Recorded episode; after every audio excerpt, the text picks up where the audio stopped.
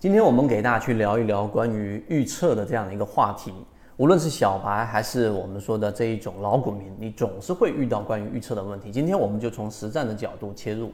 首先，第一点，我们所说的预测，在市场当中，我们把结论摆出来，预测所有的预测，实际上它唯一的确定性就是测不准。所以不要去相信任何关于呃预测的这一种模型，或者告诉你预测是能够在市场当中一招鲜的这一种想法。这是从小白级别进入到我们说的呃这一种小学级别，业务员跨入到小学级别的稍微成熟的交易者必须要了解的，这是第一点。第二点，那好，我把预测这样的一个我的喜好，我们说过，你的喜好就是你的坟墓，把这个喜好摘除掉之后，第二个呢要去了解到一些很重要的关于预测的一些概念，我们怎么样去对抗，让自己的预判能能够更好的为自己的交易做服务呢？第二点就是我们所说的合力，所有的趋势它一旦形成，都是合力的结果。从它的这一种资金面，从政策面，从技术面等等，这一些都是分力。所有的分力最终呈现在我们眼前的这一个结果，就是它的合力。所以，当你有了这个合力与分力的这样的一种视角之后，你要去了解到第三点，这些分力有一些是我们说权重占比很大的，有一些是权重占比很小的。你得有这样的一种分类。举个例子啊，我们近期在给大家在大大方向上判断的，从二零二一年的年末，我们判断市场基本上没有太多的机会，到二零二二年的六月份，我们给大家吹响了短工号角，维持了两个多月的市场上涨。大方向上的判断，它的分力是什么？对吧？无外乎就是趋势、资金跟赚钱概率，是我们一直在给大家讲的大盘的三大要素。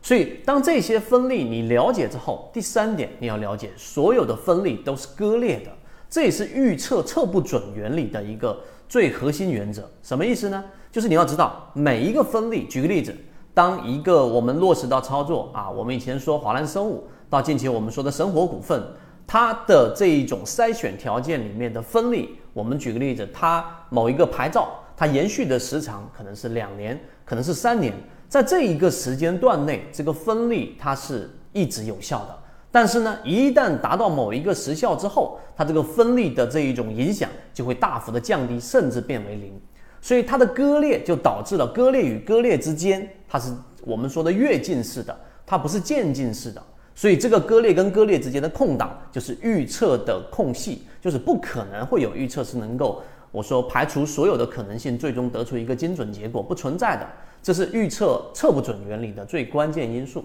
第三点就是我们所说的这种割裂。好，有了这种割裂的思想之后，其实进入到实战最核心的就是我们说的第四个话题，就是我们所说的分类了。圈子无数次给大家讲过，一定要做分类。那我对抗预测，我知道预测测不准了，对吧？你站在哲学的这种角度，我们再嵌入一个观点，什么意思呢？测不准原理里面，它有一个核心，就是 A 股市场里面，它啊几乎所有交易市场都一样。作为预测的发出者，你个人交易者或者说是机构，本身就是市场的被预测对象。大家仔细去想想这句话，我们本身就是市场的参与者，所有你的预测的所导致的行为，本身就在影响着市场。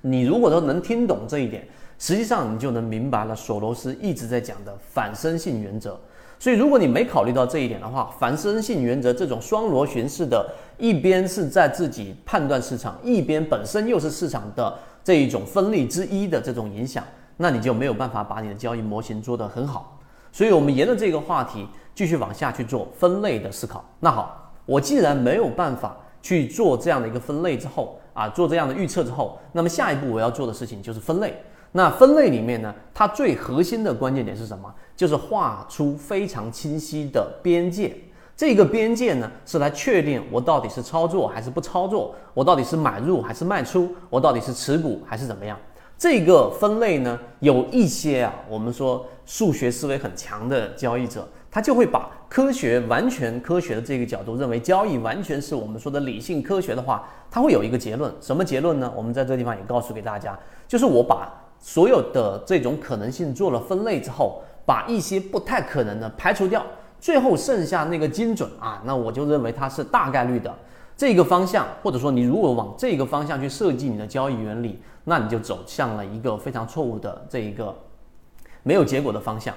所做分类的原这种呃原因，或者说我们的目的，并不是刚才上述的这个原因，去排除其他的可能性，最后得出一个精准结果，然后我重仓参与，并不是做分类，就是刚才我们所说的，你对于预测是没有办法做到精准的，你能做到的就是刚才我们说，把那个分类的有效阶段和权重进好，做好这种模型的边界划分。我们说的更清晰一点啊，我们回归到我们的实战。我们在不断的给大家交付交易模型当中的这些边界啊，这一个，例如说，当大盘可以操作的区域，一个标的出现快速的下跌，打到了蓝色区域，筹码快速下移，股东就是散户数量大幅减少，并且有我们所说的基本面的护城河，这个基本面的这个护城河的分力还是处于有效阶段的。那么这种情况之下，我们做的分类好，这种权重是我的一级关注于此。二级关注于此，三级关注于此，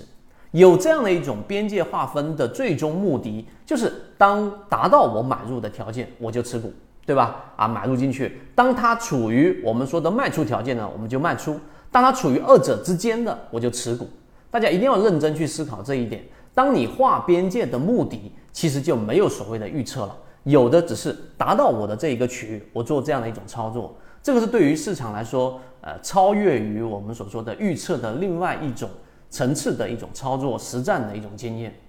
所以今天我们拿关于预测这一个话题聊到这一点之后，大家会知道有一些地方，如果你听明白了，例如说刚才我说分类不是为了精准的预测，而是为了划分边界，然后哪一些是我重点关注的这一些鱼池，你明白这一点，可以少走很多年的一个弯路。以上就是我们关于。对于预测的一些看法，它既啊包含着我们所说对于市场